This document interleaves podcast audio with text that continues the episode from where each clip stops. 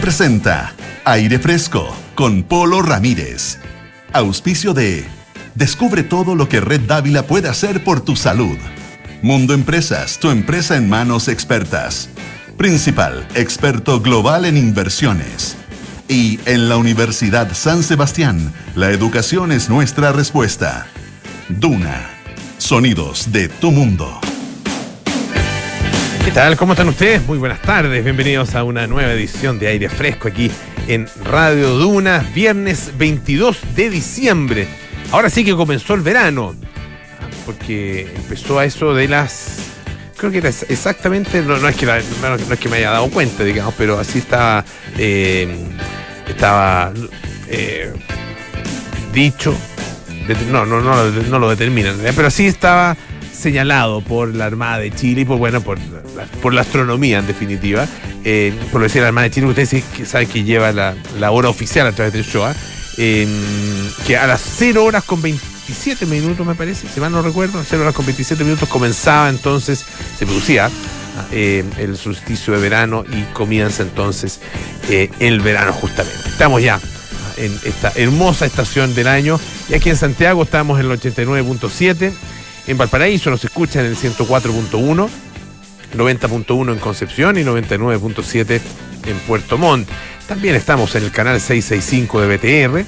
Pueden utilizar nuestra aplicación Radio Duna o, bueno, seguirnos a través de duna.cl y donde está toda nuestra programación y las noticias actualizadas permanentemente. Eh, todas las entrevistas. Hoy día, hoy día fue hoy día subsecretaria de Hacienda, ah, tempranito en la mañana. Después la presidenta del Banco Central, Ah, eh, ¿Quién más tuvo? La ministra de Salud estuvo. No, así, así es, el, es el nivel. Es el nivel. Radio Duna, eh, Duna.cl y em, nuestros podcasts están también en Apple Podcast, Spotify y las principales plataformas de podcast. Hoy día tenemos eh, dos entrevistas muy interesantes porque em, vamos a hablar de, em, de incendios. hay mucha preocupación por lo que ya está comenzando a suceder, ya, ya viene desde hace algunas semanas, de hecho, em, y se ha notado acá en la región metropolitana. Eh, los primeros incendios eran alrededor, ¿no es cierto? Aquí zona, qué sé yo, Beripilla, Padre Hurtado, Curacaví, etcétera. Ahora ya están dentro de la región metropolitana, lo que ocurrió ayer en el Cerro San Cristóbal, y esto eh, eh, augura una temporada tremendamente difícil queremos conversar acerca de esto. Vamos a estar con Susan Wiley, que es la directora ejecutiva de la Fundación Reforestemos, que como ustedes saben viene trabajando desde hace mucho tiempo en, eh, todo lo que tiene que ver con eh, los efectos de los incendios eh, forestales. Em, ellos partieron a propósito de ese gigantesco y trágico incendio que se produjo en las Torres del Paine hace algunos años eh, y han trabajado, bueno, en el sur de nuestro país, han trabajado también en la zona central, después de los incendios de hace algunos años también en, en, esa zona, la región de, qué sé yo, desde, la región de, de O'Higgins, la región de Maule, Biobío, qué sé yo, eh, Ñuble, etcétera. Así que vamos a estar eh, conversando, digo, eh, acerca de este trabajo y de lo que podemos nosotros hacer, en qué, de qué manera podemos efectivamente colaborar para esta prevención y también para la mitigación de los incendios. Y vamos a hablar de paddle. Y aquí yo estoy lleno de, preguntas porque es un deporte que nunca he jugado, em, pero sí conozco a varias personas que lo juegan y que se, entusiasmaron, más, que se entusiasmaron, se apasionaron con el padre.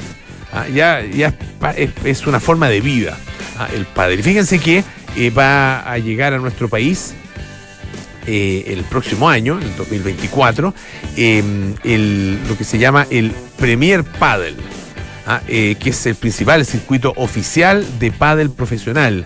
Em, y anunció un par de días atrás su calendario para el 2024. Son 25 torneos en 18 países de los cinco, de cinco continentes a lo largo de todo el año y va a estar en, distintas partes de em, Latinoamérica, ah, en, México y Venezuela, por ejemplo, eh, y también en Paraguay y en Chilito.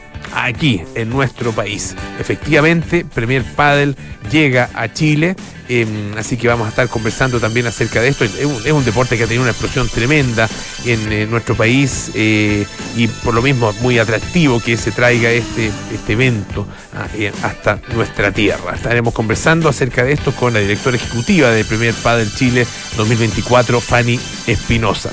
A ah, todo eso en algunos minutos más aquí en Aire Fresco. Hay una, una historia eh, muy interesante. Viene un artículo en el, en el, New York Times en su edición de hoy em, que tiene que ver con Winston. A Winston recién le acaban de hacer una operación Em, ya les voy a dar las señas de Winston, ¿no es cierto?, para que sepan quién es. Pero acaban de hacer una operación em, que era un, eh, un, cambio de un marcapaso, ¿ah? un, monitor cardíaco. ¿ah? Em, porque ustedes saben que cuando las baterías empiezan a fallar, sobre todo en marcapasos un poco más antiguos, en estos monitores más antiguos, bueno, hay que operar y hacer el cambio, ¿no es cierto?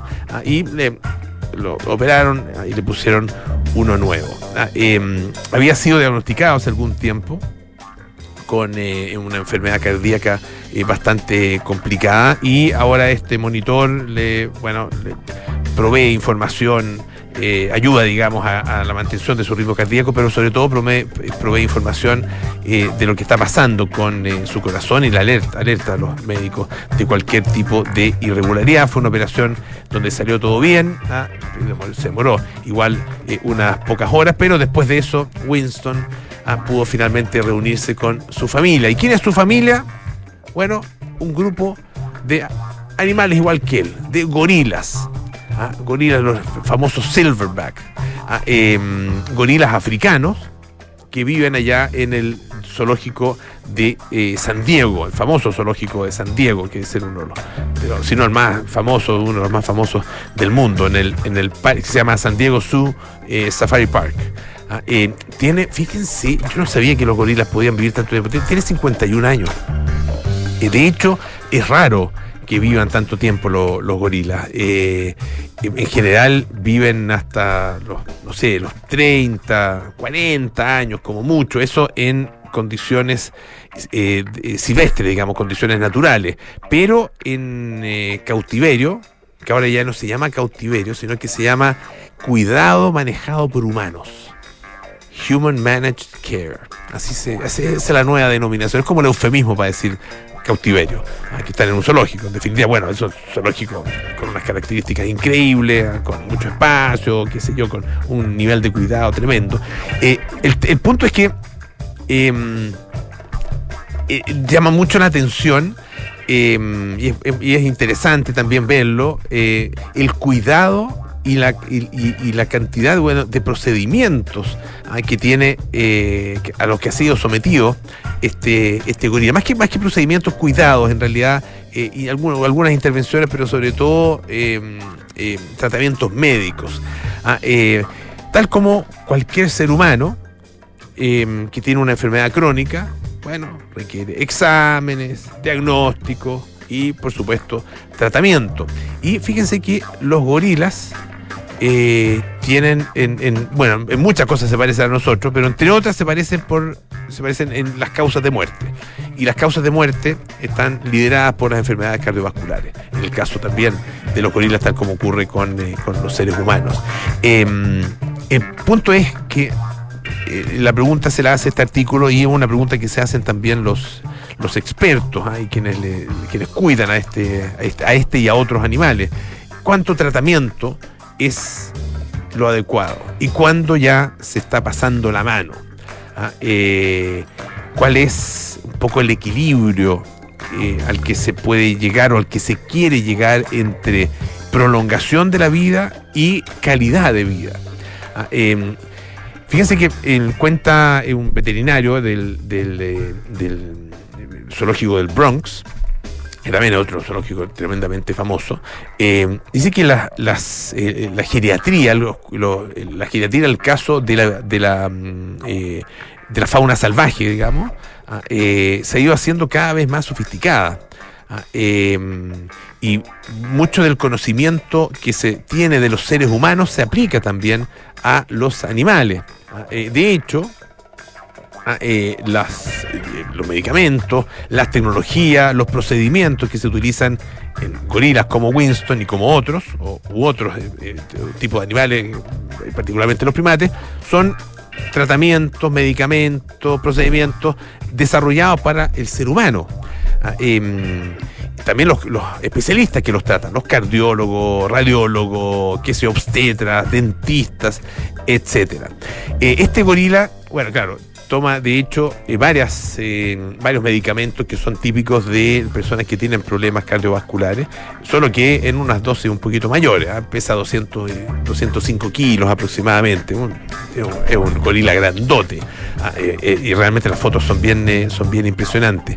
Em, y bueno, les recomiendo si que tienen la oportunidad de echar una mirada a este, este artículo, cuenta además un poco su historia, la historia de este gorila que llegó el año 1984 Em, al zoológico de San Diego, venía de, África Central em, y hasta el año 2017 no, tuvo mayores problemas de salud y de hecho era un gorila con un muy buen comportamiento. Tanto así que eh, en algún momento em, hicieron eh, una prueba con este gorila, traerle una hembra con crías. Ustedes saben que en muchos casos eh, se pueden producir infanticidios ah, en esa, en esa circunstancia ah, y se producen en, la vida natural de, de, la vida silvestre, digamos, de eh, este tipo de animales, en el caso de los, de los gorilas u otros.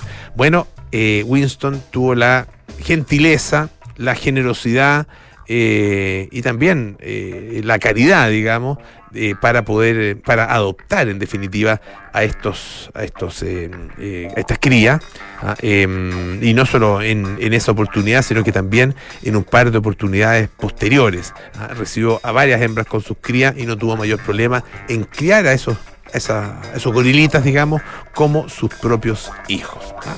Bonita historia la que nos trae en esta oportunidad el New York Times. Oye, en otra, esto, esto tiene que ver con medicina también.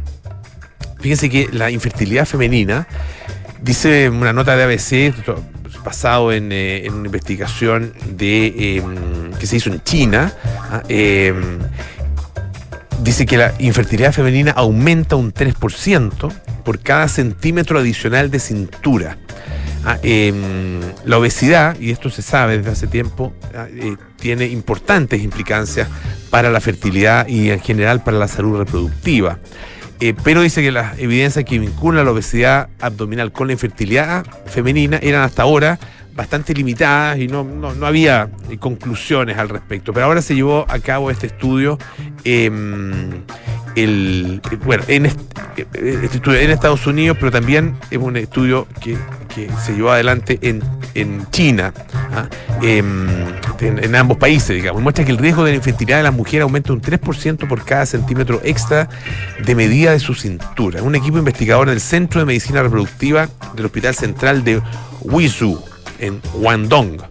Y ellos analizaron la posible relación entre la circunferencia de la cintura y la infertilidad en mujeres en edad fértil en Estados Unidos, justamente utilizando los datos de la encuesta nacional de examen de salud y nutrición.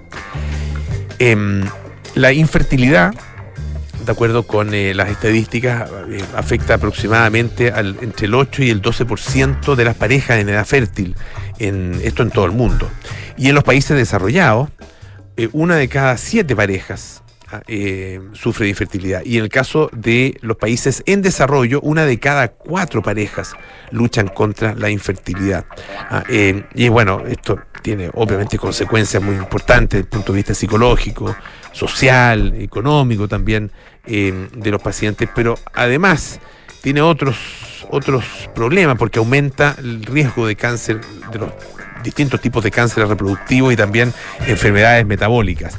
Em, por otro lado, claro, está el tema de la obesidad, ¿ah? em, los hábitos de vida ¿ah? y, el impacto que tienen en la salud en general, pero en particular en la salud reproductiva. Y la obesidad es un problema de salud global, lo sabemos, ¿ah? y que va en aumento además, con, tiene además implicancias para justamente la fertilidad. La circunferencia de la cintura es un parámetro em, bueno, fácilmente medible y se correlaciona con la grasa, ¿ah? con la masa grasa. ¿ah? Y, se ha dispuesto entonces para clasificar eh, justamente la obesidad. Em, varios estudios han revelado que la circunferencia de la cintura sola o en conjunto con el índice de masa corporal eh, están relacionados con el riesgo de múltiples enfermedades crónicas. en, este estudio que yo, les mencionaba, que hicieron chinos sobre la base de datos norteamericanos, eso era, em, se incluyeron a, 3.000 mujeres entre las edades de los 18 y los 45 años y justamente se descubre que, por, eh, que el tamaño de la cintura se asocia con la infertilidad y que por cada centímetro adicional en la circunferencia, el riesgo de infertilidad aumenta en un 3%. Y la mujer en el quintil más alto tuvieron un riesgo 2,64 veces mayor de infertilidad que aquellas en el quintil más bajo. Em, así que el, grosor, digamos, la circunferencia, más que la circunferencia de la cintura es efectivamente un factor predictor positivo. ¿ah? Es decir, mientras más aumenta la, circunferencia de cintura, más posibilidades hay de que se produzca infertilidad femenina, independiente incluso del índice de masa corporal. Escuchamos un poco de música. Esto es Roy Orbison con Pretty Woman.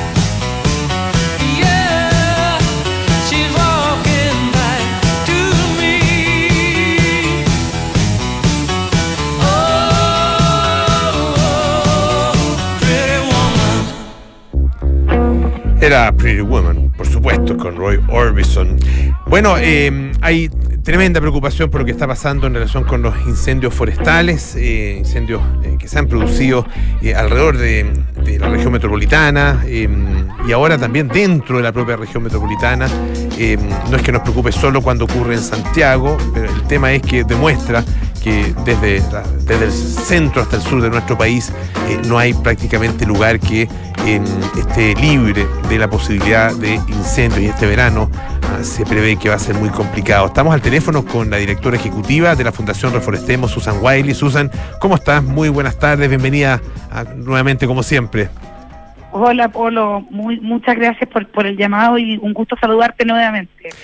A ver, Susan, cuéntanos un poco em, el, más que diagnóstico, un poco la, proyección que se puede hacer eh, en relación con eh, lo que lo que está ya comenzando aparentemente eh, a ocurrir. Ah, ¿Puede este efectivamente ser un verano tan complejo ah, como algunos prevén? Sí, mira, lamentablemente yo te diría que sí. me ha tocado participar de varias mesas técnicas durante el año viendo cómo los organismos públicos han estado planificando esta, esta temporada que se venía, que se viene, que ya empezó, eh, por las altas complejidades que se veían venir. Tenemos que pensar que estamos enfrentando un momento en que, por un lado, eh, por el fenómeno del niño, es un, es un, es un, nos espera un verano donde si bien el invierno fue muy lluvioso, y eso es algo que se agradeció, por supuesto, pero tiene todo un efecto colateral, que es que crecen pastos, los pastos crecen más altos, y esos pastos, cuando tenemos altas temperaturas, como lo que estamos viviendo por estos días, se secan rápidamente y se transforman en un combustible vegetal. Eso por un lado, y eso pasa a ser un, un, factor de riesgo altísimo. Y por otro lado, también eh, tenemos que pensar que estamos enfrentando una realidad respecto al cambio climático y al calentamiento global que ya es prácticamente irreversible y, es cosa de ver cómo, cómo fue la temporada en el hemisferio norte. Países que sufrieron incendios gigantescos, dramáticos, y eso es algo que también nos va a afectar como país.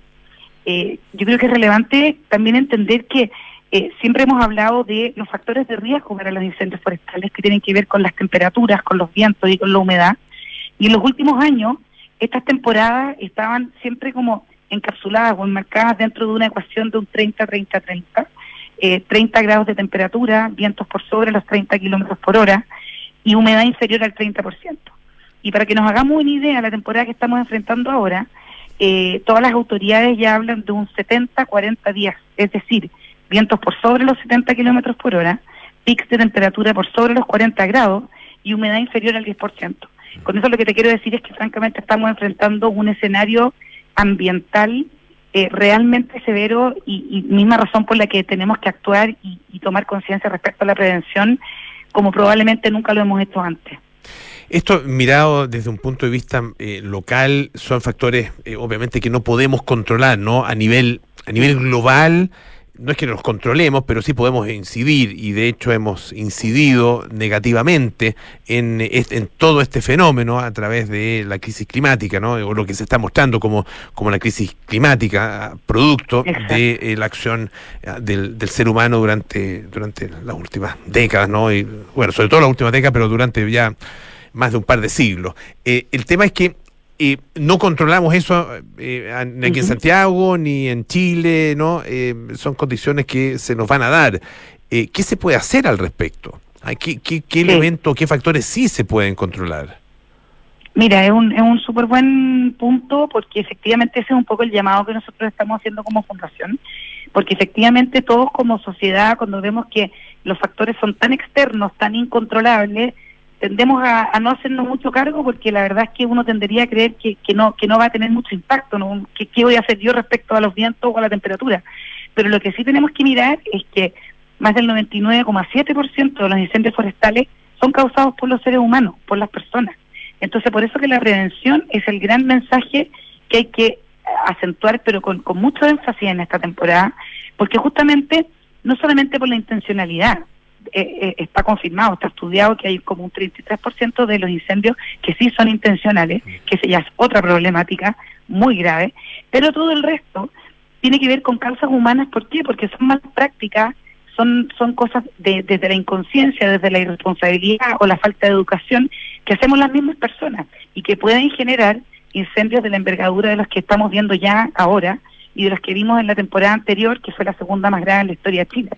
Entonces, por eso que sí hay mucho que podemos hacer, y todos nosotros, porque en el fondo los incendios se generan por malas prácticas tales como una fogata mal apagada, un asado a carbón en un momento de mucho calor o en un lugar de mucho viento, un cigarrillo mal apagado, basura tirada, eh, y en las zonas rurales, mal manejo de las malezas, de los pastos secos, eh, quemas eh, agrícolas fuera de las temporadas que son las aceptadas y aprobadas por la CONAF, o incluso también hace un par de semanas hubo un incendio que se activó por una persona que estaba haciendo un trabajo con maquinaria, con una galleta, con una soldadura, que claro, si se hace en un lugar y en un contexto que no es el óptimo, puede realmente generar, en base a estas temperaturas que estamos hablando y a estos altos vientos, puede hacer que esto tome una proporción gigantesca, como lo que estamos viendo hoy día, por ejemplo, en Curacaví. Para eso, ¿cuánto cambio cultural tiene que producirse? Porque em, les recuerdo, estamos conversando con Susan Wiley, directora ejecutiva de la Fundación Reforestemos, porque eh, frente a otras catástrofes em, hemos, hemos avanzado ah, en términos de preparación y de, toma de conciencia. Ah, em, bueno, el mejor ejemplo siempre es el de los terremotos, a eso agregamos los tsunamis, eh, frente a también hay, hay, hay cosas que se han hecho, cosas importantes que se han hecho, por ejemplo, para prevenir aluviones, etcétera. Pero en el caso de los incendios, uno tiene la sensación de que está, o es más difícil, ah, eh, el, trabajo de prevención o no hay tanta conciencia acerca de lo que se debiera eh, hacer desde el punto de vista de la ciudadanía. Justamente, es un tema de conciencia y, y, ¿por qué? Porque es un tema de educación. Eh, y finalmente, bueno, la CONAF históricamente ha hecho campañas todos los años eh, muy concretas respecto a las cosas que no hay que hacer, respecto a los números donde hay que llamar para dar aviso por si uno ve algún posible foco de incendio o una mala práctica de una persona, pero, pero, pero quedamos cortos. Por eso que las organizaciones como, por ejemplo, en el caso nuestro, que somos un organismo, una alianza público-privada muy cercana con la ciudadanía, por eso que hemos querido asumir un rol tan activo respecto a difundir estos mensajes. Porque imagínate que solamente los ejemplos que acabamos de conversar son cosas muy básicas, muy, muy, son hábitos finalmente que tenemos que poder incorporar.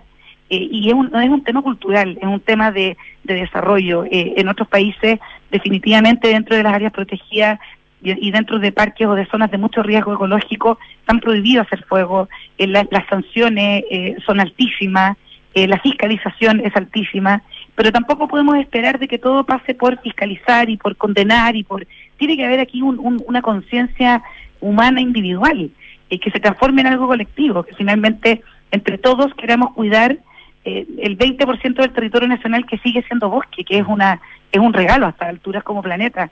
Entonces, justamente eso es lo que hay que hacer, hay que empujar a través de, los medios digitales, de los medios masivos, eh, de los organismos públicos, líderes de opinión, eh, realmente generar esa, ese llamado de conciencia.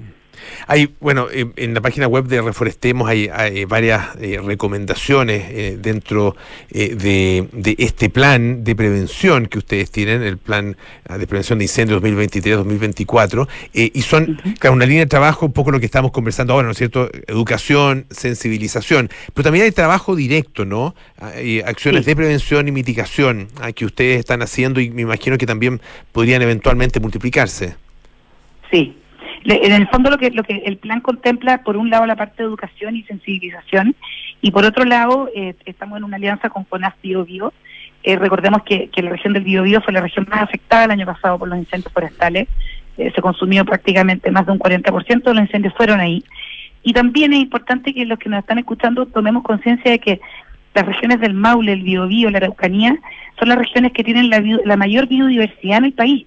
Entonces, no solamente pensemos que son regiones productivas, eh, sino que realmente es un, son ecosistemas únicos que se transforman en reales pulmones verdes para nuestro país. Entonces, por eso que es muy importante trabajar en conjunto con las regiones más vulnerables. En esta oportunidad, con la región del Biobío, nosotros como, como Reforestemos vamos a tener una brigada en terreno instalada durante toda la, durante toda la temporada, haciendo justamente trabajos de prevención trabajos de prevención tiene que ver con silvicultura preventiva, con generar cortafuegos, fajas, eh, trabajar en zonas críticas, tratar de proteger escuelas rurales, postas. Eh, eh, el trabajo es infinito y obviamente es inabordable por, solo por un, por un, por un proyecto o una iniciativa como la que podríamos estar haciendo nosotros ahora. Por eso que el llamado es a que se sumen empresas, se sumen otras ONG, otras fundaciones y que esto no solamente quede en manos de los organismos públicos y de las y de las empresas forestales que también convengamos que asumen un rol súper activo y súper importante durante esta temporada. Susan Wiley, directora ejecutiva de la Fundación Reforestemos, eh, muchísimas gracias eh, por esta conversación y em, pueden entrar a la página web que es reforestemos.org. Se puede no solo bueno conocer este plan, sino que también hacerse socio, regalar un árbol, ¿ah? un bonito regalo de Navidad, por ejemplo, a regalar eh, un árbol que va a ser plantado en los distintos lugares donde se necesitan acá en nuestro país. Susan, muchas gracias. ¿ah? Absolutamente. Que esté muy bien. Gracias, Polo. Yo, yo creo que en esta temporada hace más sentido que nunca regalar árboles, no solo a seres queridos, sino que también a nuestra tierra que, tanto lo necesita. Así, que muchas gracias. Muchas gracias a ti. Bueno, eh, un par de cosas también muy importantes, como lo que estábamos conversando, por supuesto. Descubre por qué Red Dávila es la mejor opción para cuidar tu salud, si de FONASA o ISAPRE Accede a la mejor atención médica en sus cinco sucursales con cobertura en todas las especialidades. Además, los seguros Dávila contigo ofrecen diferentes productos para entregarte la protección que tú y tu familia necesitan. Red Dávila es calidad a tu alcance. En estos tiempos de cambios sin precedentes, la Universidad San Sebastián se enfrenta a los desafíos de Chile con la herramienta más poderosa, la educación. Universidad San Sebastián, vocación por la excelencia. Invierte en Principal y su fondo de deuda privada, un fondo que financia proyectos que contribuyen al desarrollo del país. Conoce más en principal.cl. Pausa y volvemos con más aire fresco. Para los desafíos de Chile, la educación es nuestra respuesta. La Universidad San Sebastián es la primera universidad chilena acreditada internacionalmente con estándares de la Unión Europea por la agencia alemana ACAS. Reconocimiento reflejado en nuestra preferencia, con más de 50.000 estudiantes en nuestras sedes y la segunda universidad con mayor matrícula de pregrado del país. Sedes en Santiago, Concepción, Valdivia y Puerto Montt. Universidad San Sebastián. Vocación por la excelencia. Deja tu negocio en manos de expertos. Con la fibra más premiada de Latinoamérica, todos nuestros planes cuentan con asistencia en línea, atención personalizada e internet con más capacidad y velocidad para tu negocio. Conversemos en el 600 9100 200 o en tumundo.cl/slash empresas. Mundo Empresas. Actualiza tu negocio con la conexión del futuro. Descubrí que Red Dávila está más cerca, con las clínicas Dávila y Dávila Vespucio y los centros médicos en Las Condes, Ñuñoa y Maipú. También descubrí que es la mejor red privada en GES y cuenta con seguros de salud pensados en mi protección y la de toda mi familia. Red Dávila es para mí. Descubre tú también todo lo que Red Dávila puede hacer por tu salud. Reserva tu hora en dávila.cl. Dávila, calidad a tu alcance.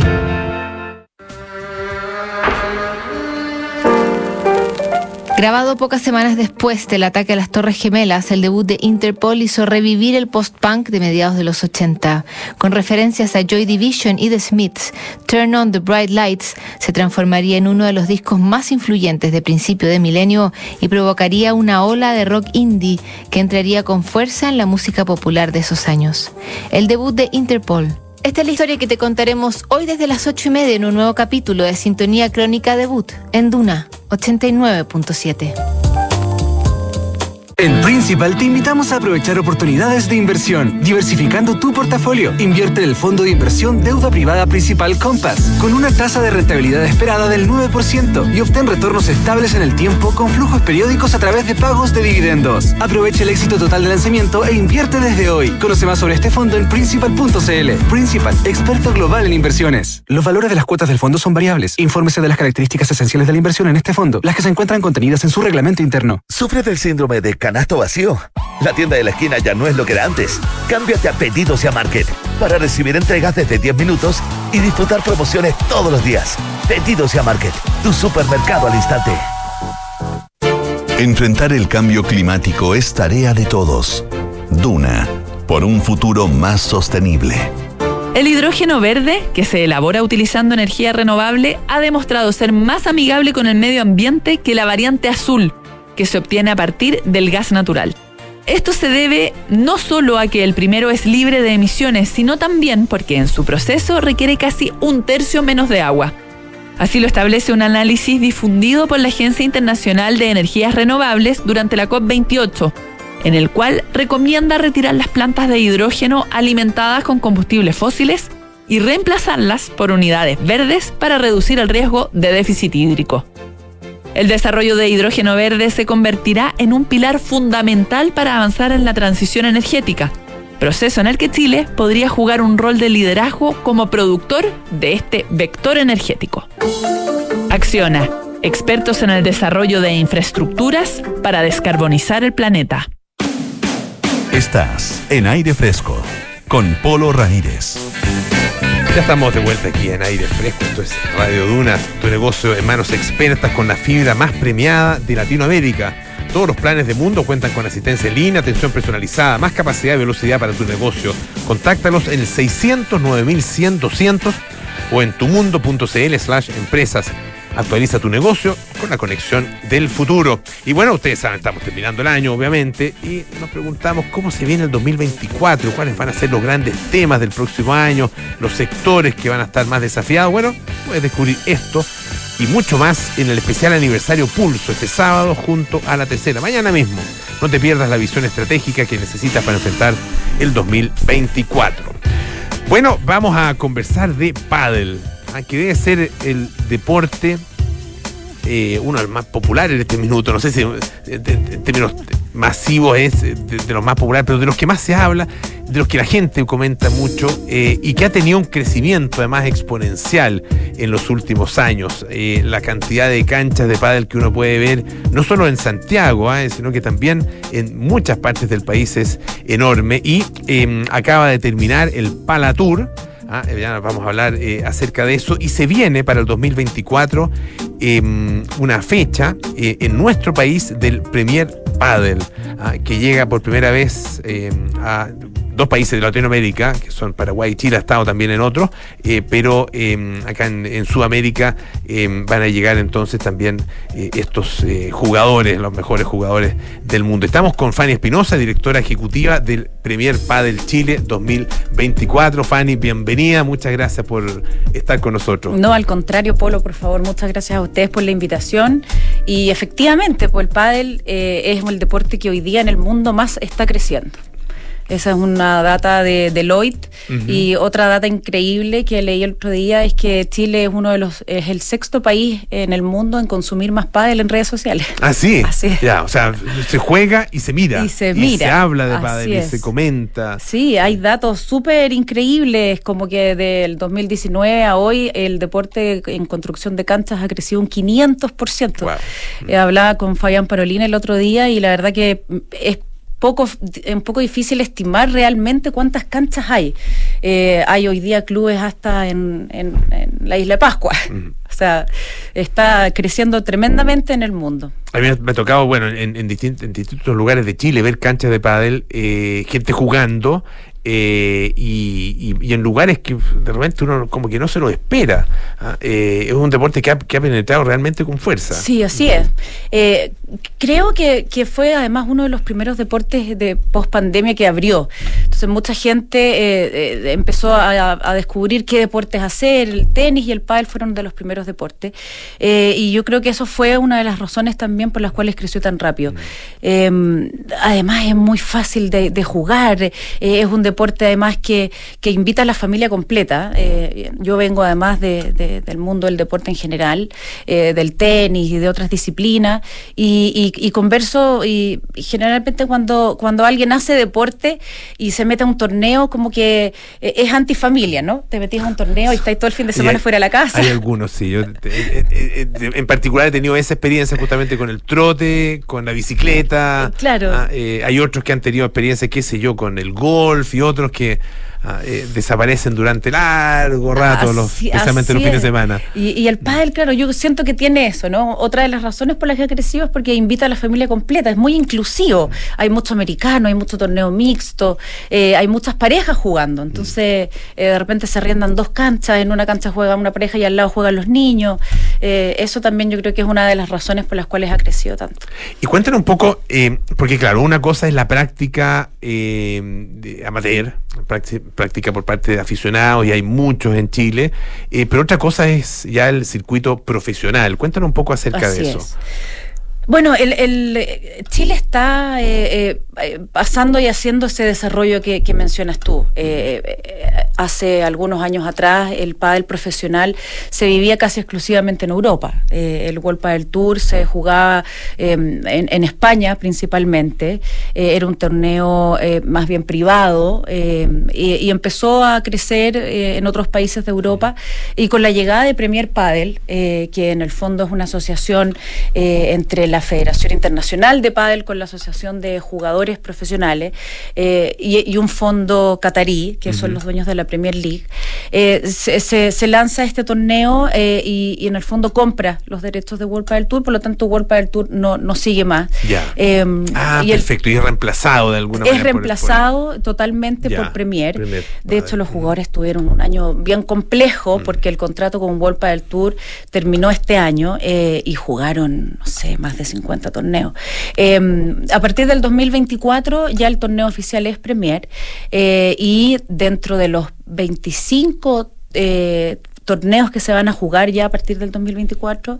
Eh, se va a jugar en 18 países y increíblemente Chile tiene una de las fechas, así que estamos súper contentos. Eh, eh, va a aterrizar nuevamente en, en Movistar Arena. Es un venue que, que es enorme, va a recibir casi 50.000 personas en, en la semana. Así que estamos súper orgullosos, súper contentos de traer este, este espectáculo, de traer a los mejores jugadores del mundo. Lo bueno de Premier es que además cerró con el circuito de hombres y el circuito de mujeres. Y eso también es súper entretenido de ver y que, que seguro que los fanáticos van a estar eh, yendo y llenando el estadio. Estamos conversando con Fanny Espinosa, directora ejecutiva del Premier Padel Chile 2024. Eh, esto se va a realizar en, entre el 27 de mayo y el 2 de junio, ¿no es cierto? Así es. ¿Cómo es, en- en- cómo es un torneo de pádel? Eh, ¿cómo, ¿Cómo es la, la estructura, digamos, de, la, de la competencia? Sí, eh, como te comentaba, eh, compiten hombres y mujeres. Hay una, hay una quali, ¿cierto? Eh, donde entran al, al main draw y, y son eh, parejas de hombres y parejas de mujeres que van compitiendo eh, durante toda una semana eh, hasta llegar, digamos, al cuadro final. Muy, muy similar a Muy similar al tenis. Exactamente, sí. Ajá. Y, y, eso, y, y- y eso va estableciendo un ranking a nivel internacional. Así es. Bueno, ahora hay, hay de ahí una competencia en el fondo, digamos, cuál ranking va a prevalecer, porque obviamente lo- los jugadores profesionales jugaron ambos torneos, algunos jugaron eh, más World Padel Tour, otros jugaron más Premier, entonces en realidad todavía ahora se está poniendo un poco de acuerdo, hay algunos jugadores que, que se ven un poco beneficiados, otros no tanto con esta, con esta absorción del torneo, pero, pero, pero bueno, me imagino que se irá a regularizar ya a partir del próximo año. Claro, esto, esto a nivel de, de, de pádel profesional, ¿no es Sí. cierto? Eh, en, en- en muchos deportes, eh, el, el- hay, pues, hay algunos, algunos tipos de deportes donde eh, una cosa es el deporte profesional y, es- y está completamente separado, aparte del, eh, del, eh, deporte amateur, o del- de, la práctica amateur.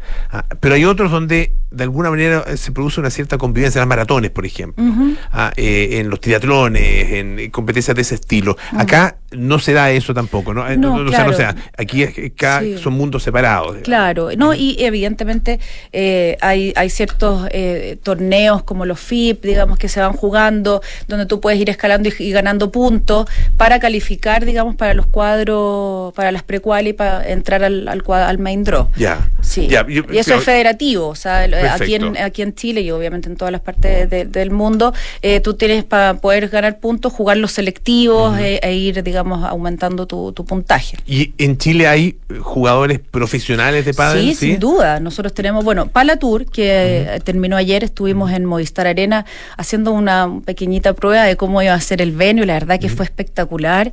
Eh, los jugadores se fueron, ahora acabo de dejar al último jugador en el aeropuerto y, y no, y no paraban de comentarme lo asombrados que estaban de que para un torneo de exhibición eh, eh, hubiera tanta gente. Juntamos casi 4.000 personas en, en el Movistar, en medio Movistar, y, y fue espectacular. Trajimos a, los, a, a Coelho y a Tapia, son los jugadores más jóvenes en la historia de haber llegado al número uno del mundo. Eh, tuvimos a Fede Chingoto, a Momo González, a Sancho Gutiérrez, eh, Miguel Lamperti, en fin, Son muchos jugadores. españoles preferentemente, ¿no? ¿O Mira, de todo? Son españoles y argentinos en su gran mayoría. Ya. Y eso tiene que ver eh, porque eh, es- eh, fueron los países donde claramente fue antiguamente más popular. Eh, eh, en Argentina, bueno, en los 90 en Chile también hubo como un pequeñito boom, eh, después misteriosamente desapareció, pero, pero continuó en Argentina y en España. Eh, y, y el jugador profesional de argentino eh, para hacer carrera probablemente se tenía que ir a vivir a España. Hoy, con, con también la llegada de Premier y que efectivamente se haya expandido el pádel por fuera de Europa, eh, hace de que inevitablemente empiecen a, a ver rostros de otros países. Eh, Hay algunos eh, brasileros, pero, pero hoy día si, si tuviéramos que, que ver qué países son los preponderantes, te diría que es España y Argentina.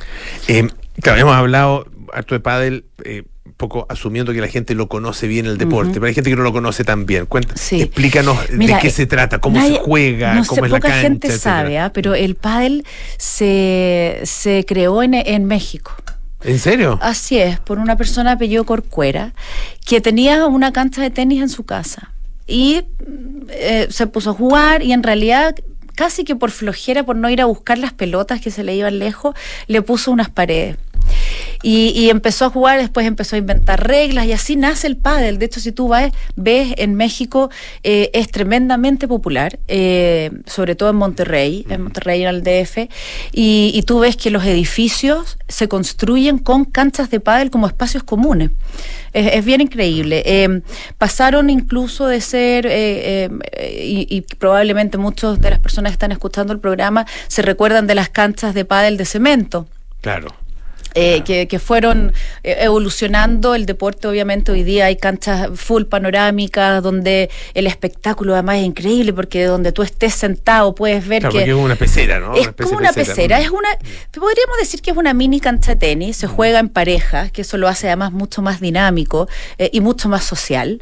Eh, eh, con una red, lo- el puntaje es igual que en tenis, eh, pero, pero valen las paredes, entonces es bien, es, es bien entretenido de ver.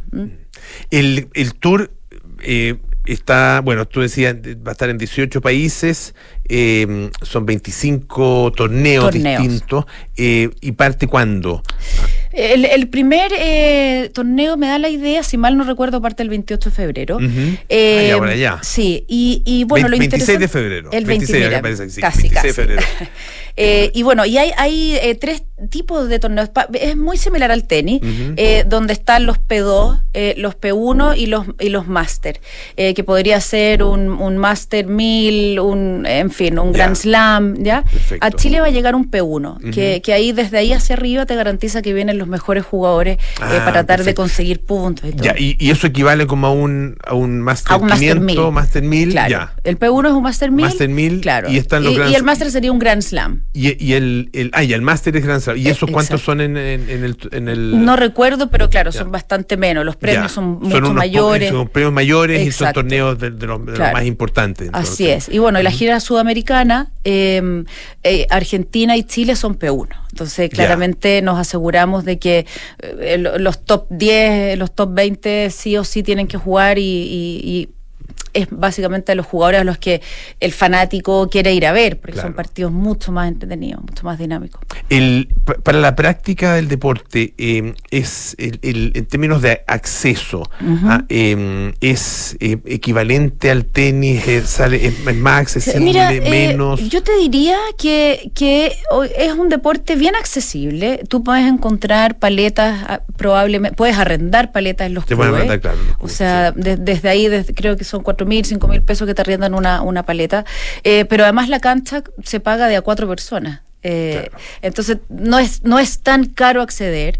Eh, ahí después obviamente si uno quiere quisiera equiparse más hay zapatillas especiales, etcétera. Pero pero en Hay, realidad hay zapatillas específicamente Sí, de pádel. por supuesto. Al igual que en tenis, que hay zapatillas clay, o sea, de, de arcilla, De arcilla, ajá. eh, que en el fondo, eh, no sé, las zapatillas multisuperficie tienden a ser mucho más lisas, eh, o las zapatillas de carpeta, que la superficie es diferente. En las, en las tanto en la superficie de arcilla como en el pádel, la suela tiene que tener un poquito de profundidad. Ya. Porque, lo que el- se busca, en claro, el- En el, caso del pádel, ¿qué, qué superficie es?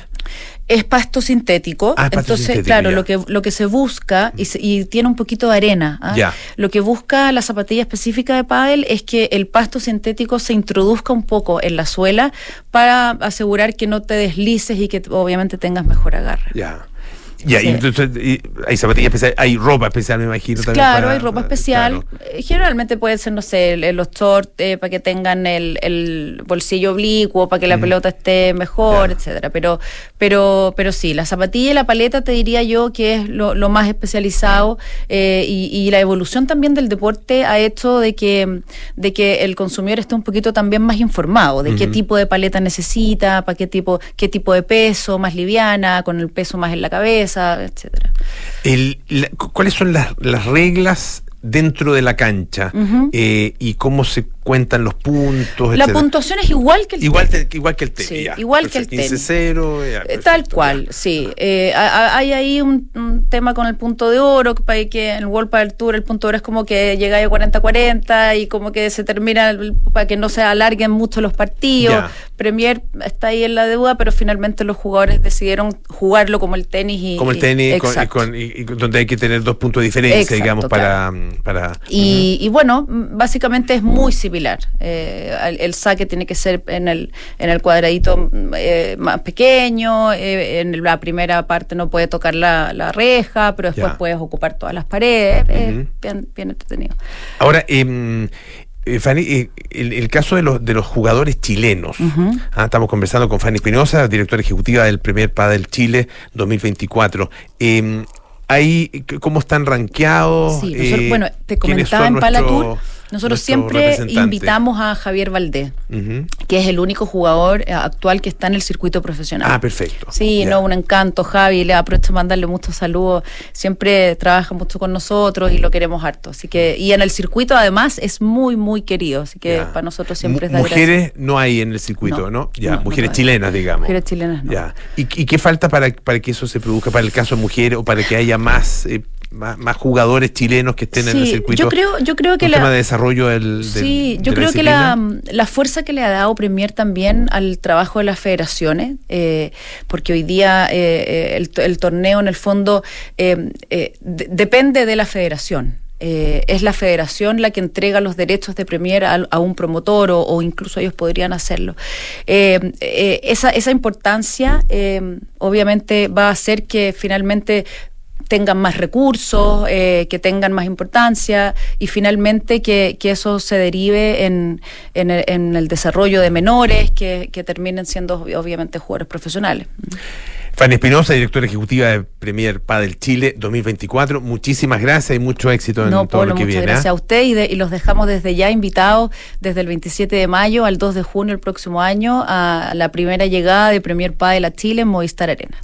Muchísimas gracias. Ya nos vamos. Viene cartas notables con Bárbara Espejo, nada personal con Matías del Río, Josefina Ríos, terapia chilense con Matías Rivas y Sofía García Huidobro, sintonía crónica debut con Bárbara Espejo y Francisco Aravena. Mañana Duna Jazz a las 8 de la noche con Santiago Ramírez y el día domingo, especial de Navidad, desde las 7 de la tarde a 19 horas. Tenemos ahí la mejor música para todos ustedes para que tengan una linda fiesta.